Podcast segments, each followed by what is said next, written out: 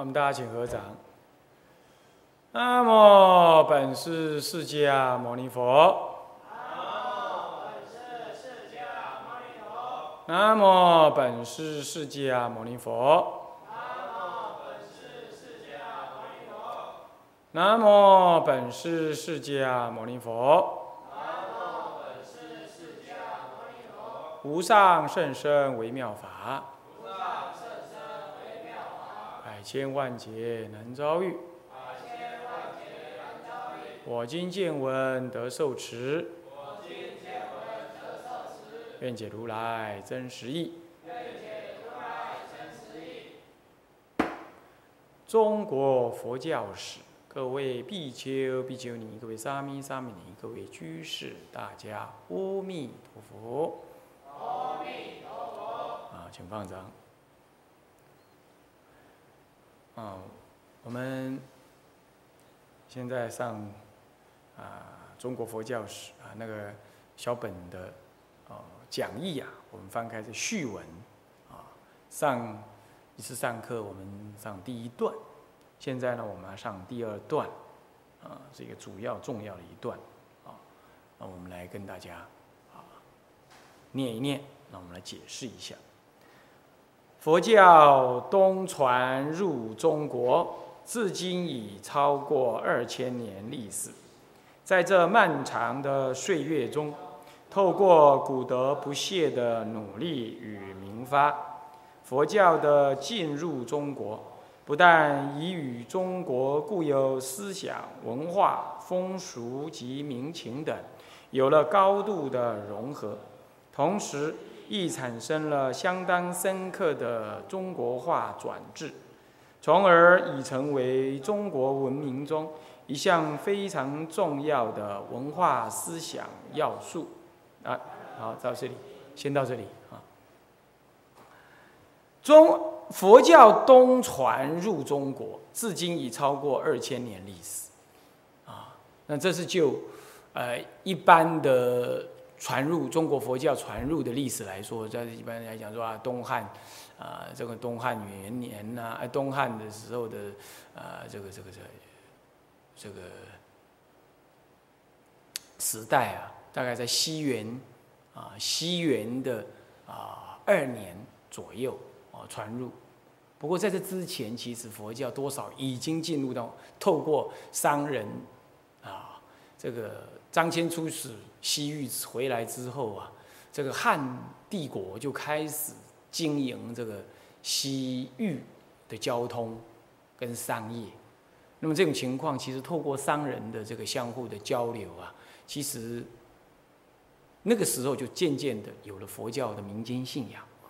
啊，不过就记载在正史当中的，一般都是以这个啊东汉末年时候啊。佛教为传入的时代啊，有关这方面我们到时候再谈啊。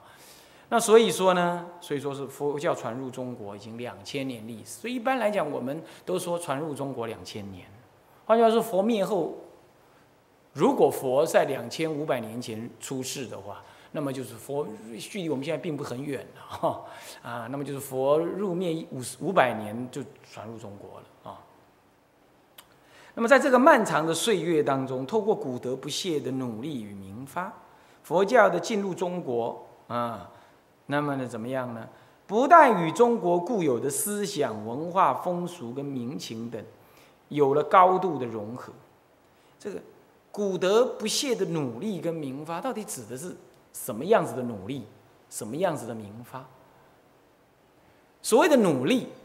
是就在各方面的努力，比如包括经典的翻译啦、解说啦，以及依于经典解说翻译的内容呢，那给予实践啦，同时呢，也给予什么弘扬啊，啊，那么透过各种方法去给予弘扬，这样子呢叫做努力了。我们一般来讲，我们讲的是这样叫努力。可是什么叫做明发？明而发。是先明而后发，是明是修而有所得，发是发挥、发扬、发展。所以这个明发是一可以这样解解释。我我当时在写这万文的时候有这个意思。另外还有另外一个意思是指的说，将哎这个隐藏不显的运用呢发挥出来，发展出来，开发出来，啊，让它明显而开发而发展出来。这指的又是什么意思呢？那佛教在印度，大概在呃七八世纪之后啊，这个佛教在印度差不多就开始衰亡了。可是它在中国呢，却一直存在着的。那你说这凭的是什么？啊，凭着中国祖师比较会修行，这恐怕也很难，嗯，很难很难去呃具体的去衡量了哈。啊，这得几分？哎，西方的祖师几分，那都很难去衡量。啊，反倒是在我们中国也是非常的，甚至高高过，嗯，甚至有更高评价对于西域的祖师。哦，说他是几地几地菩萨。啊，中国的祖师我们还都不敢这样宣称呢，是不是这样？那么在这种意义上来讲，显然并不是谁会修谁比较不会修，所以造成佛教有没有流传？那么什么原因呢？我们来看是觉得，这个就是中国祖师佛教在中国的明发，他将佛教的很多特别的运用，本来西方没有，西域就印度乃至于西域没有的，他在中国来依着中国特别的风土民情、文化思想，还有需要，还有民族性等等啊，哎。他看到了佛教在这方面有它隐藏着的价值跟功能，他把它显发出来。你比如说中国人呢，是注重慎终追远的的民族，这在佛教传入之前就有了。其实中国在传入佛教之前呢，在汉帝国时代已经罢黜百罢黜百家，独尊儒术，也就尊王。的这种观念，以王为与皇帝呢为天的代理者，所以叫天子。一直到现在，一直到明，一直到一直到清朝都还这样。这天子啊，是代理代天行道的，所以他他不但管人呢，他带他为什么能管人？因为他他不是普一般人儿他是什么？他是天子，天之子。哎，这这个这个力量可大了。那天之子是什么样？下面管人，对上的话就对天负责，甚至于还可以怎么样？还可以管天。怎么管天呢？你看看啊，你看看那个妈祖啊，还还被那清朝皇帝册封，册封什么娘娘？啊，这个人能够封神，你看看，啊，给你封做神，不是封神哈，封你做神，封你做神。本来在这个宋朝以降，那个武武帝呀，这个武啊，文武百官那个武啊，武圣啊，根本就是岳飞。可是到了清朝呢，不行，为什么？岳飞以民族主义来反来反这个外族人统治啊，啊的抗元抗金呢，是这样子的，啊抗金啊，抵抗金人。那清朝啊，清朝就是外族嘛。哇！啊你那你这样拜岳飞为为武圣，那这不等于要反我吗？不行。这个时候他开始重封武圣，你知道吗？啊，他他他封谁？他封关公。关公比较没有这些民族意识的观念啊。那好，那我封你。他就用这种方式。所以这个完全能跟政治扯上关系的。所以就中国人这种这种思想。那么呢，这个都不管了，我们就我是暂时暂且这样稍微谈一下，让你了解说，在中国有已经它固有的这样子的一个文化基底，主要是儒家跟道家。那么中国祖师在弘扬佛法的时候，他一定要关照到儒家跟道家，他所攻他所攻击或批评佛教的部分是什么？比如说，他特别批评佛教的所谓出家。不受父母礼拜，呃，不向父母礼拜，乃至于不结婚、不生子。哎，中国人不孝有三，无后为大，这糟糕了，在对抗了一件重要的一种价值观。这个时候佛教就开始提倡什么？提倡孝道。他说哪里佛教没孝？嗯，不孝啊！佛教这么注重孝道，所以玉兰盆法会在中国特别的怎么样？特别的很早以来就兴盛起来，就发展成为一个重要的什么？重要的的的的节日。哎，这就是中国祖师特别在中国这种环境之下呀，他凸显了这样子的价值。你说佛教本来没有这个价值？嗯，当然不是。只是没有在西域，在印度没有特别凸显这个，可在中国特别凸显了。这就是明发的意思。所以他理解佛教在这个文化之下呢，哎，他怎么样子能够更让老百姓相应接受？其次，这个西这个印度的这个民族啊，自古以来就有那种。四十岁以前结婚生子顾家庭，四十岁以后出家修道解了生死这种观念，所以他们是把现实的家庭生活割裂为割裂，到到四十岁就把它结束，四十岁之后要修行，所以这已经形成他的一个文化价值。所以佛世时代啊，对于一个人的出家呀，是很稀松平常的，很稀松平常。然后他出家之后呢，他讲的是我要解脱。他本来要出家，他要出家，他就求他个人的解脱，因为每个人都这样做啊，所以也不需要我来帮你解脱这种观念。你大伙儿各自去找解脱的方法。所以当时有九十六种外道，也就是说市场很广大。那么产品也很多了哈，那么呢，这个这个这个这个这个这个这个呃呃呃呃解脱的方法呢，这个非常多元啊，各自都说我的方法能解脱，那个人就找解脱方法，个人解脱，注意，所以这是印度的民情是这样，在佛世出世之前的两三千年吠陀时代，吠陀盛典时代，在佛出世的两千五百年，也就距离现在五千年。时代就已经这样，印度是这样子一个文化的，在中国呢，恰恰好不是这样。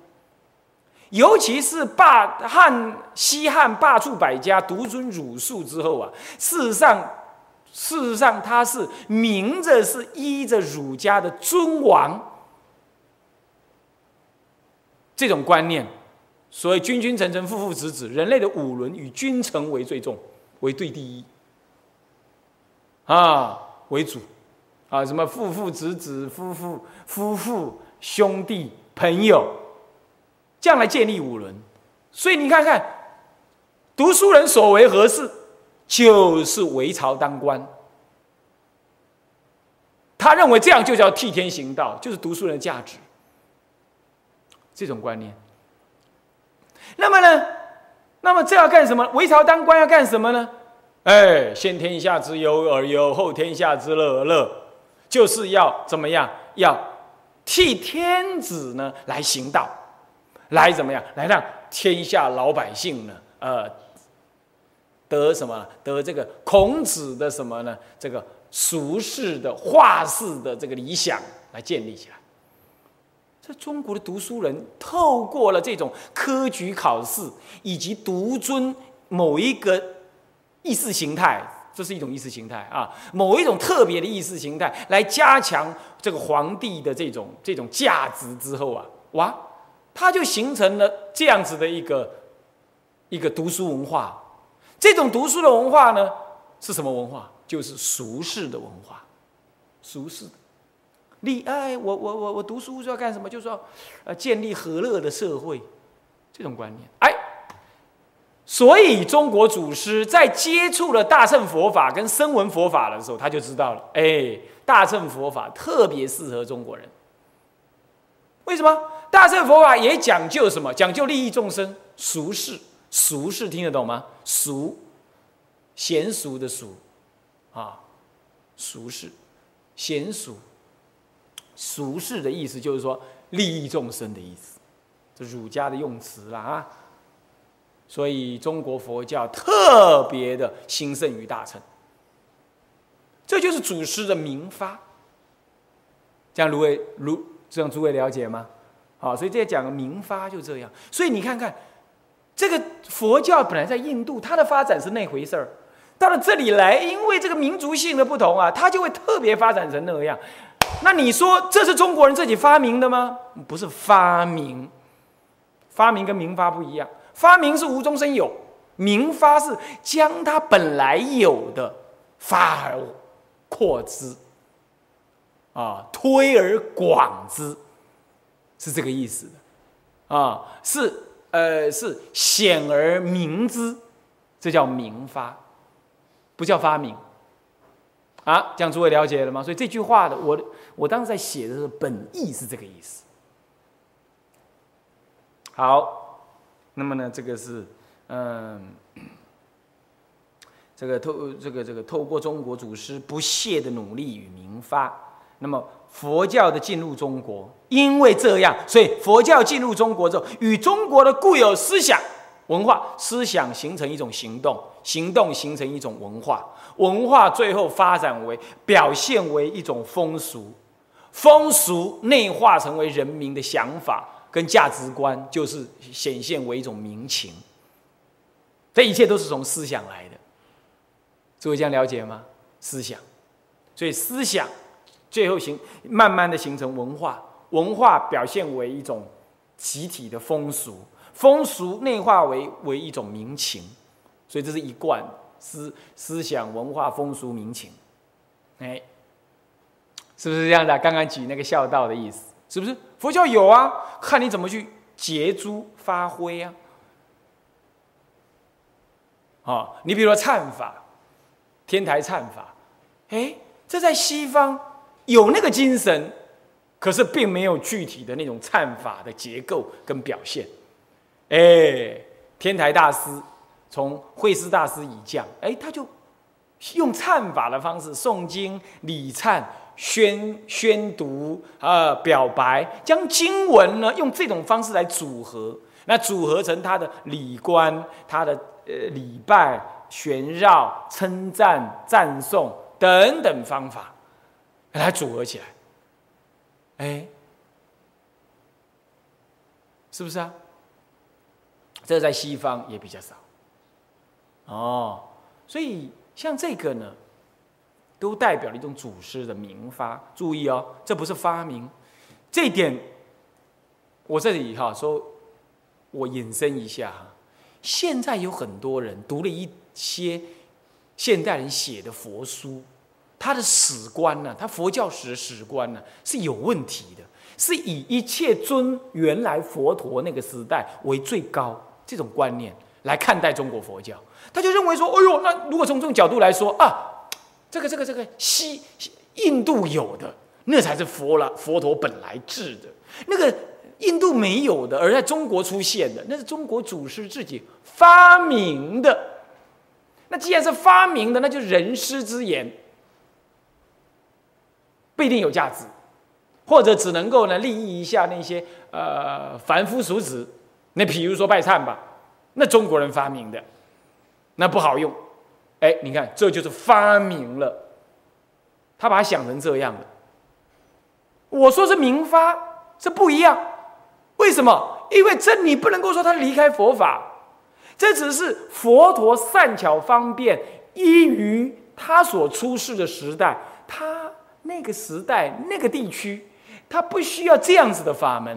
然而，佛陀教给我们的并不是文字，而是佛法的根本理念。他给我们的并不是金子，给我们的是标识、点石成金的手指。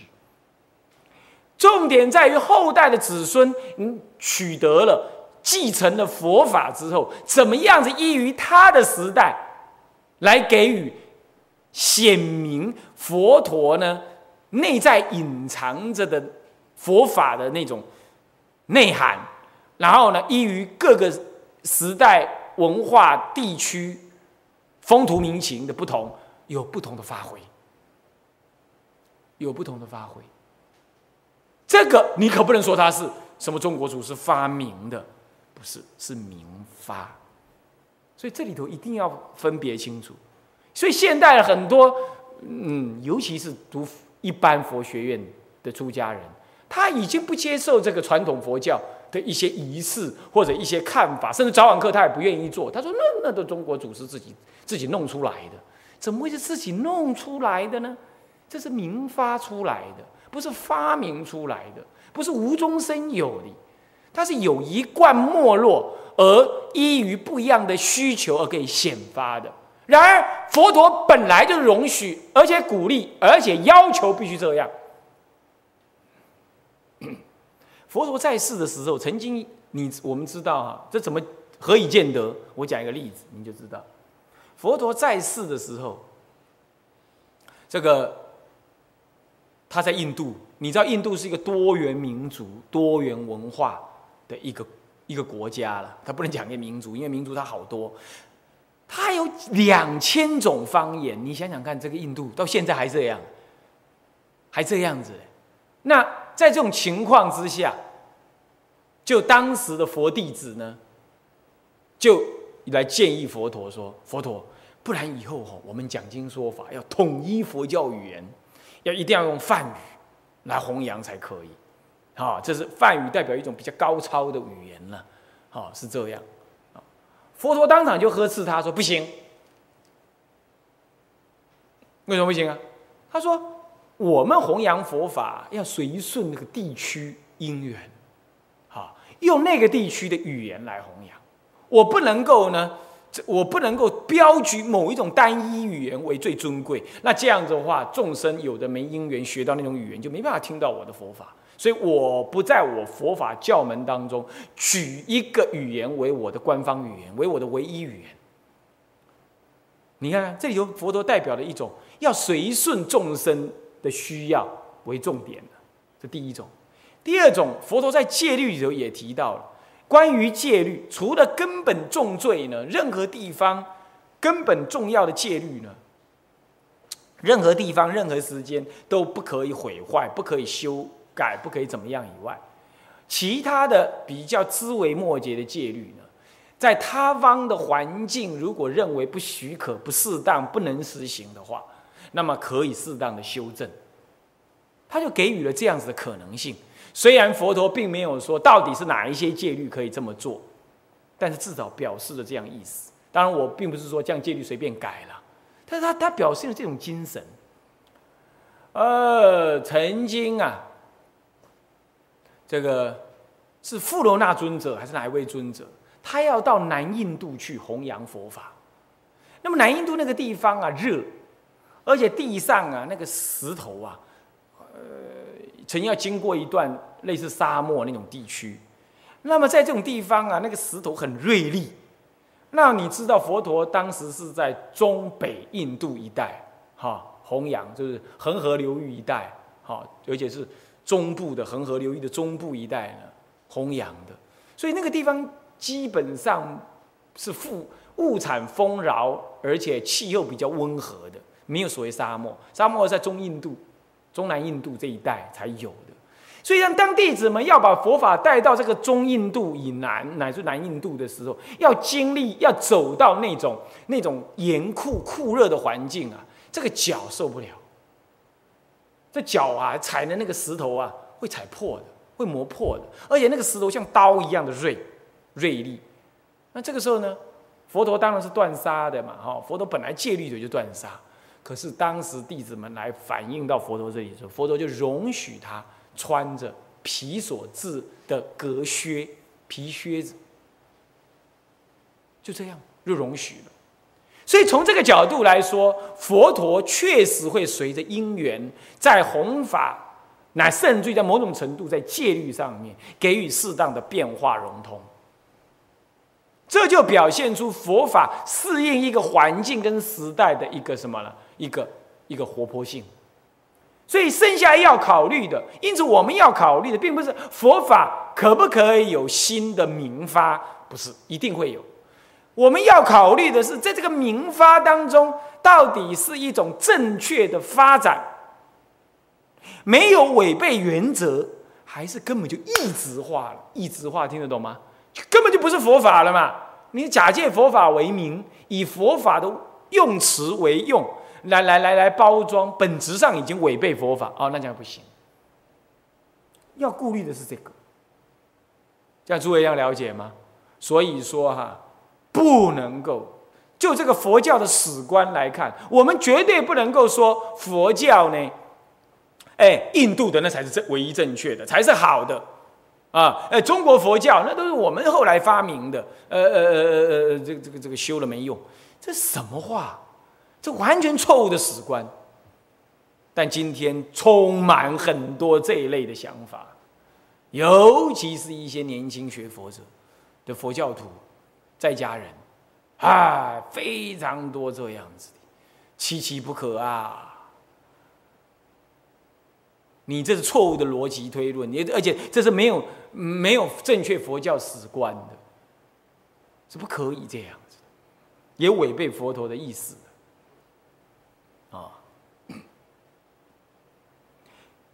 那好，那么这就是属于明发跟发明啊，这两者我用词上面最为什么不同？它内在隐含着这样的意思的。好。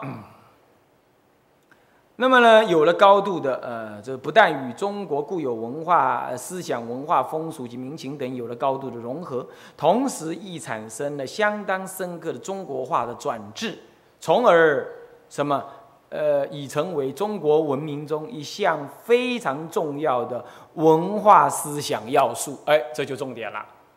因为祖师明发，让佛教呢进入中国之后呢，他关照着中国特殊的既有的思想文化风俗民情，然后呢，他就明发出佛教特别相应的那部分，发展出来呢那部分来砍入到这个既有的内涵里头去，而又不失佛教的本意，这就是它的价值在这里。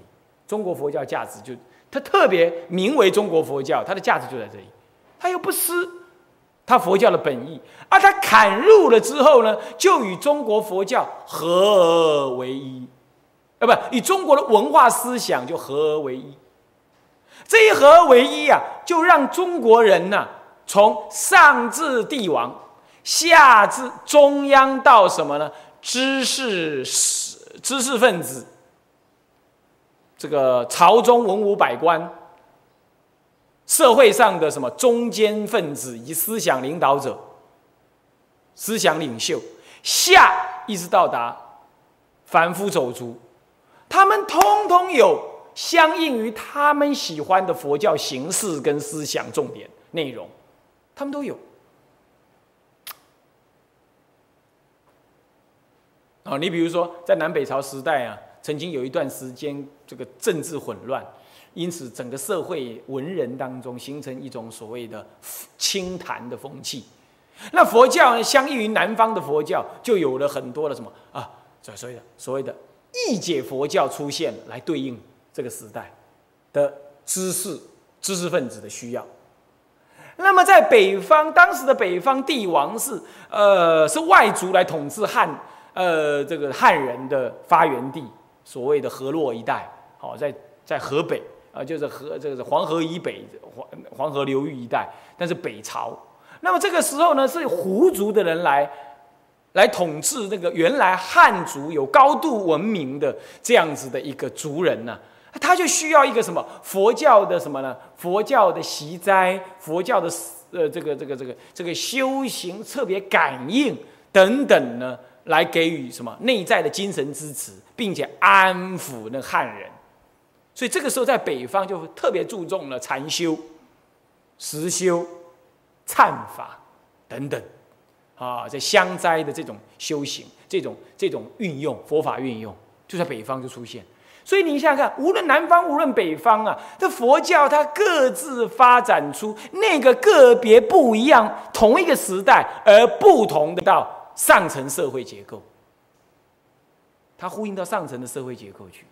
上层社会结构包括帝王的需要，包括帝王的需要。哦，你看看这样子，然后呢，下下到贩夫走卒，它都呼应你的需要，这样就砍入了，把佛教的修行、佛教的理念砍入。好，再来，在北方啊，因为帝王注重修福报。所以他做了很多，包括后来的武则天都一样。所以他修了很多的什么呢？很多的这个石窟，石窟里头就雕刻佛像，乃至于雕刻佛经在石头上面。就是他们当时把雕刻在石头上，把我想象当做是我们现在所谓的电子化，雕刻在这个光盘上面、光碟上面，意思是一样的啊。哎，当时出家人也做这个事，就让很多人愿意把钱捐出来啊，去修福报。那么这就建立了一种观念了。哎呦，钱捐出来修福报，我会得福报的，我会有福报的。啊，哎，也真的是这样，有了现世的福报了，他就欢喜了。所以整个社会上就形成了一种为自己的先人来修福报，乃至于为自己呢来植福报、转业障。那么呢，这出家拿了这些他们修福报的钱，就来刻那个佛经上面的什么呢？内容啊，你比如说刻往生的内容啦，刻那个地地狱里头的那种十地阎罗的那内容啦，来让那个一般人没有读书的、不不能读经的人看了那个图啊，就产生了一种哎呦，哦，这样不能做坏事哦，有因果，哦结果就把那因果的观念呢，就砍入了中国中国人的思想当中来了。只有在今天，你看看，只要是汉人，不管哪一个时代的汉人，即便是南洋一带的汉人、华人啊，你比如说马来西亚啦、新加坡啦，你只要找出一个华人来，你问他说有没有因果，他一定知道跟你讲有。好，呃，这个善有善报，恶有恶报，不是不报，时候未到，每个人都朗朗上口。所以户户观音，家家弥陀，呃，户户弥陀，家家观音呢。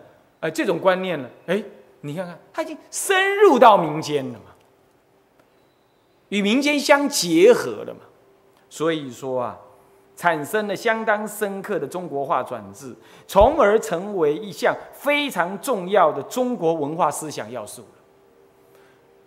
所以到今天，你只要看到我们现在一直传下来，包括现在文人雅士、学者乃至政府官员。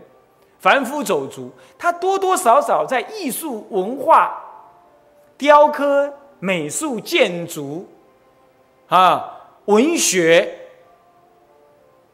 甚至某种程度的施政方针上面，都多少受到了什么？受到了佛教某一些影响的，某一些影响。你懂啊？那现在呢？我们讲历史，那也讲讲现在。你现在，我我昨我今天才收到一份什么呃斋生的那邀请函，啊，邀请我去做贵宾啊，什么什么。好了，你想啊，一一斋生，斋生在二十几年前呢，方兴未艾，现在斋生已经是一个全这个这个中华民国重要的一个民间活动。啊，那只要说到斋生呐，那各政府官员都想去那里秀一秀、露一露脸，啊，表示一下他呃也很信仰佛教，或者也对宗教很尊重什么什么的。那我们叫《法华经》上讲，一低一低头一合掌，皆功成佛道。那这些人就低头合掌了啦，是不是啊？是不是这样子啊？这在国外啊，讲求政，特别讲求政教分离的人是不可以的，是不会发生的事。欧美国家以，甚至于像美国这样子的，以几乎是信仰基督教占百分之八十以上的国家呀，这个总统就职还要手里按着这个这个这个这个这个这个这个圣经来宣告宣誓就职的这种国家呀，他在任当总统都不可以随便踏入任何一个教派的教堂里头去，都不可以的。可是，在属于华人，尤其是海峡两岸，尤其是台湾呢，他还保持这样。他他那个斋生的时候，你看看那个政府政政治人物，他就要跑去那里弄一弄。当然他有他的想法了，但好歹他得要知道佛教的动员力量，佛教的这种这种这种存在的一种社会的价值跟影响力很大。诸位这样了解了吗？诸位这样了解了吗？你要知道办一个斋生。动员全台湾的所有出家人，要集中一口气，短时间集中到那，要饮食，要交通，要规矩，还要办活动，还要前置作业，还要后续的什么？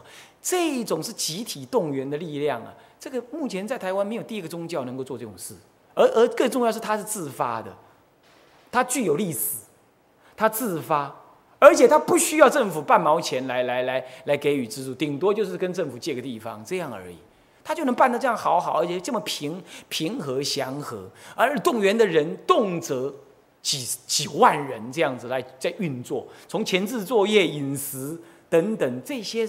这些食物的来跟去，人员的来跟去，交通的来跟去等等，这，哎，这不需要专业训练，光一个宗教团体就能做得到这样。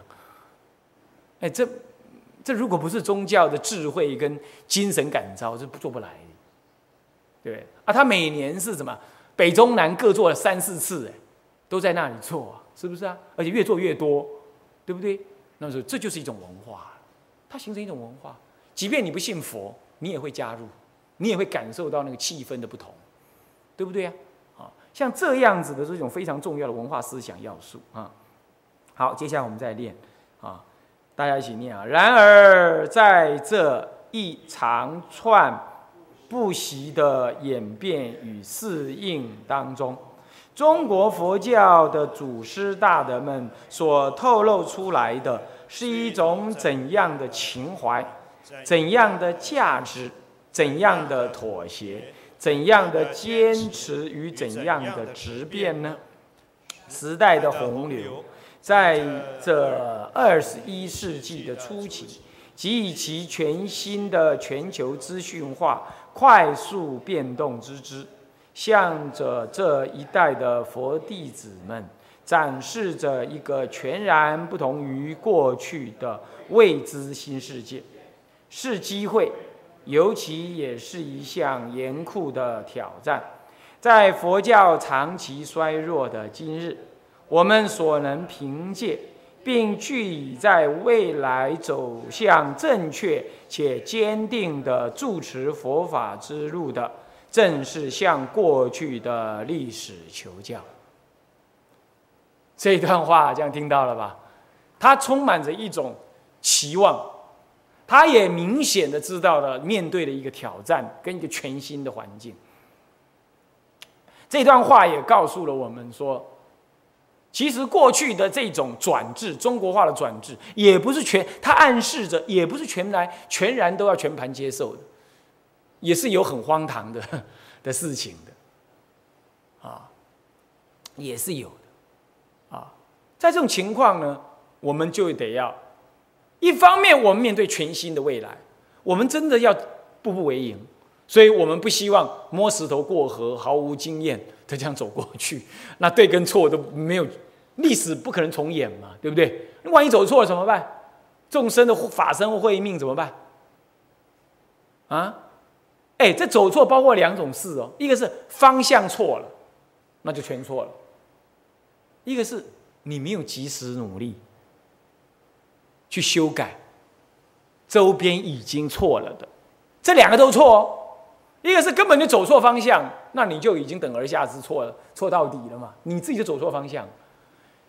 第二个是或许你没有错，可是整个时代的大方向有错，可是你没去把它说出来，你没把它点出来，你甚至没有努力去试着扭转，让后代人就将错就错。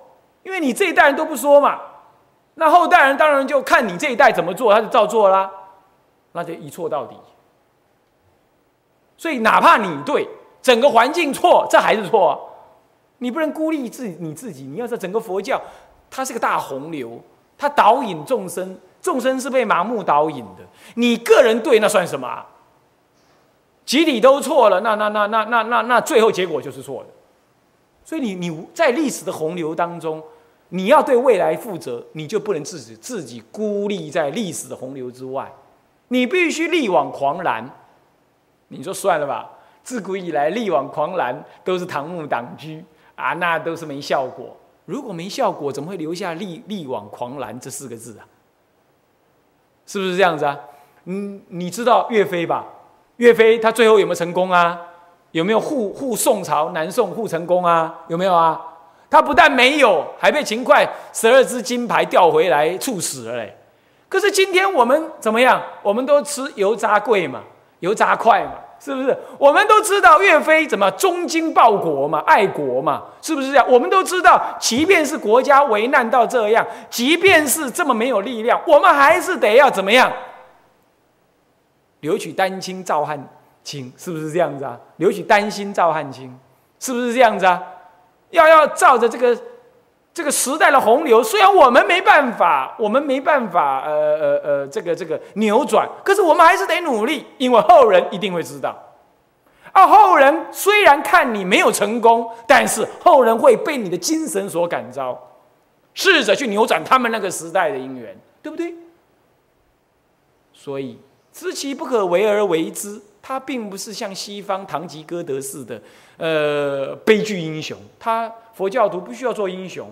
他也没有悲剧，或者是或者是喜剧，他觉得菩萨所当为者，知其不可为而为之，自有不可为而为之的价值。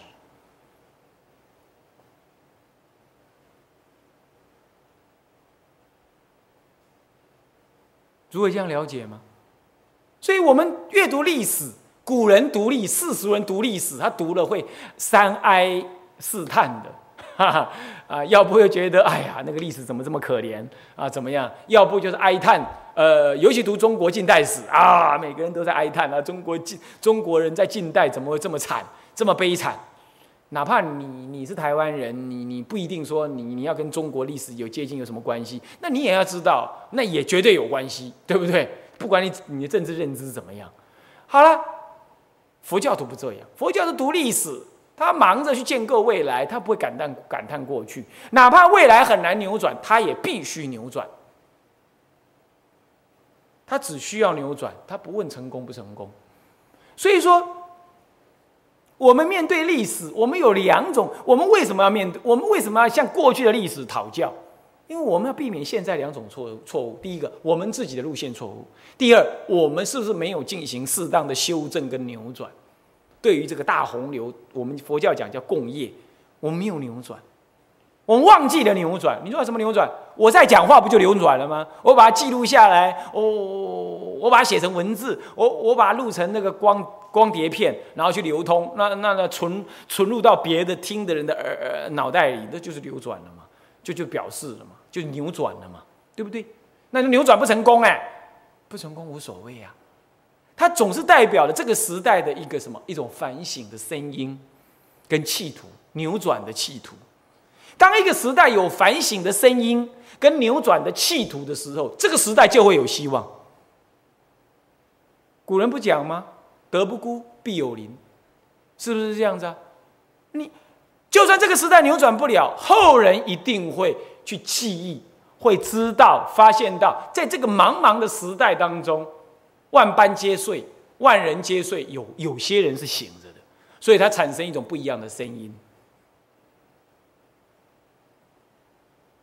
重点是，你不能够为反对而反对，你也不是为了扭转而扭转，你更不是为了呃标新立异而去讲一些不一样的话，说呃这时代的潮流不对，不是这样，而是说你真的看出来有问题了，你从历史的经验当中去。去分析，去去解析出来，看到了说有问题了。OK，你有问题了，那有问题了。这个时候，你你告诉人家说啊，那既然都有问题，你看我们现在怎样？现在不是更惨吗？那我们应该怎么改？我们就能够说服人嘛？我们有证据嘛？是不是？所以诸位是这个意思。好，那么我们就大概讲这样。我们来看看一段一段的啊，这里头有很多维系的意思。然而，在这一长串不息的演变与适应当中，一长串，因为两千年嘛，是不是一长串？啊，那它不息的演变跟适应，为什么？因为随着时代不同，我们就得要因应不同，对不对？今天又时代不同了，我们又得要因应不同，是不是？所以我告诉各位哈，佛教对一个时代的适应啊。从来就没停止过，它一定有它适应的内容，啊，只是说这个适应到底是好是坏，这就不一定了，那我拿一个拿一个例子，拿几个例子来谈呢？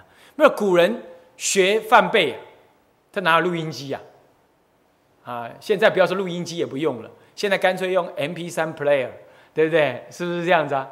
啊，古人连这个都没有，是不是？那古人哪里在记谱啊？所以我就劝我们学务长说，学范拜不要记谱，那记谱是加上眼睛啊，会扰乱你，你就是拿它当修行印记才好啊，你不要偷偷跑用记谱的，你会觉得这样快，其实这样反而死。你不会感受那内在的精神，啊，你会注意技术而已，你不会注意精神，这是我的说法了啊，啊，你参考一下。好，那古人也不记谱，那你看他怎么学？他怎么学？他就两只手打了大腿，硬着在那听，听大了大德前面的人讲，他在硬记。他因为没有录音带啊。所以他没有退路啊！他每听一次，他就要专心记啊！他几乎没有什么遐想啊！所以他听三遍，他记下来了。咱们现在呢，有录音带，啊，有什么，然后再听呢，啊，那么听了那个，呃，听了那个，呃，五方，等一下，等下再来，忘了，睡一觉，睡一个午觉，醒来全部忘光光。那你说这样讲起来，这个时代的适应到底是帮助你还是不帮助你呢？所以说，要讲修行，要讲心力，反而是古代管用。新的科技不一定帮助你现在的人，是不是？是不是这样子啊？可是呢，那好像我们又在这个时代当中了，我们又不用它，好像我们又觉得缺了点什么。所以说，时代的适应呢，它随时在变化的。古人面对那个时代的那个那个因缘，有那个因缘，他要适应的事情，他要做的事。我们现在这个因缘也有我们应该要面对的事，所以说，当我们在看在古德他的适应的时候，有一些你会觉得很荒唐，怎么会讲成那种话？怎么会做出那种事？搞不好那是因缘使然，好，搞不好那是因缘使然。你比如说，在大唐帝国佛法这么兴盛的时候，竟然也出了这种出家人呢？怎么样？那个那武则天呢？想要去做皇帝呀？那想要做皇帝啊，就有两个出家人呢，孤影其名啊，他地位很高啊。他这些编纂一部经的述文，解释一部经叫《大云经述》，它里头就讲到说啊，哎呀，当今皇上啊，就是呢这个佛来降临呢。这个《大云经》上就讲到这件事了。你不看看现在我们这我们这个武则天呢，那不就是？这个大云经里讲的那个，嗯，那那个要来降临做皇帝的人吗？哇！这武则天一看，哇！我们这位小姐 听看了之后非常高兴，从今而后就巴着他们两个人呐，这给他们很优渥的这个这个环境啊，如何这般，然后还自己出那个胭脂钱啊，塞卡吉啊。土粉的 那个钱呢？去去那个云冈石窟、龙门石窟那里啊，去刻了一个大云，嗯，大云寺，大云寺。然后呢，刻的那个佛像啊，现在很有名啊，如何这般？哎，你会想，这这这简直拍马屁，也不拍的太过分了一点。如果你今天这样谈，你可以这么说。可是你可要知道啊。就是因为他们两个人胡诌诌出那种话来，让他让我们这位武则天武小姐啊很高兴之后啊，哎，她可是大力支持佛法的弘扬啊！你要知道，她直接推动了华严宗跟什么呢？华严宗的建立啊，那个法藏大师，他就在当时呢被他请进去做国师的，然后就建立了华严宗很重要的思想架构。那你要知道，除了天台以外，华严宗就是很重要的中国的佛教的一个一个义学的内容。那你看，要没有武则天这样支持的话，呃，他怎么会这样做？所以你说那个时代他讲那个话，搞不好有那个时代不得已的因缘。你你怎么说呢？所以说这件事情，我们在研究历史，张皮古人，张皮听得懂吗？就说古人的好坏啊，那并不是我们研究历史的重点。那古人有古人的因缘，你怎么晓得呢？重点在于我们要看待那个历史最后发生了什么因跟什么果，做了什么事啊，造成什么好坏，这个事情才重要。所以不用去急着忙着去说古人的好坏对错，应该是说这论事而不论人。诸位这样了解吗？诸位这样了解吗？哦，所以说这个呢，就是要牵涉史观的关系，牵涉你驾驶解释历史角度的问题。诸位，这里头牵涉很多的观念喽。诸位啊，我还是劝诸位出家人要出一两位，尤其是比丘，出一两位研究历史，来写这一代的历史。啊，我我要公开的呼吁啊，要有这种人呐，就是这个原因啊。所以说呢，嗯。说，在演变当中，中国佛教的祖师大德们所透露出来的是一个怎么样子的情怀等等，以下就一一要解释。不过呢，时间已经到了，这里头牵涉的是我们要用什么角度、什么史观来看待祖师们曾经做过的事。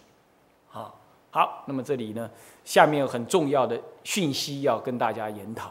那么时间已经到，我们下一节课再说啊。向下文长，复以来日。我们回向众生无边誓愿度，烦恼无尽誓愿断，法门无量誓愿学，佛道无上誓愿成。自归依佛，当愿众生啊，呃体解大道，发无上心，自归依法，当愿众生。深入经藏，智慧如海，自归一生，当愿众生同理大众，一切无碍。愿以此功德，庄严佛净土，上报四重恩，下济三途苦。若有见闻者，悉发菩提心，悉发菩提心，尽此一报身，尽此一报身，同生极乐国。南无阿弥陀佛。南无阿弥陀。南无阿弥陀佛。南无阿弥陀。南无阿弥陀佛。南无阿弥陀。嗯，等一下我讲几句话。那个上课我们选的。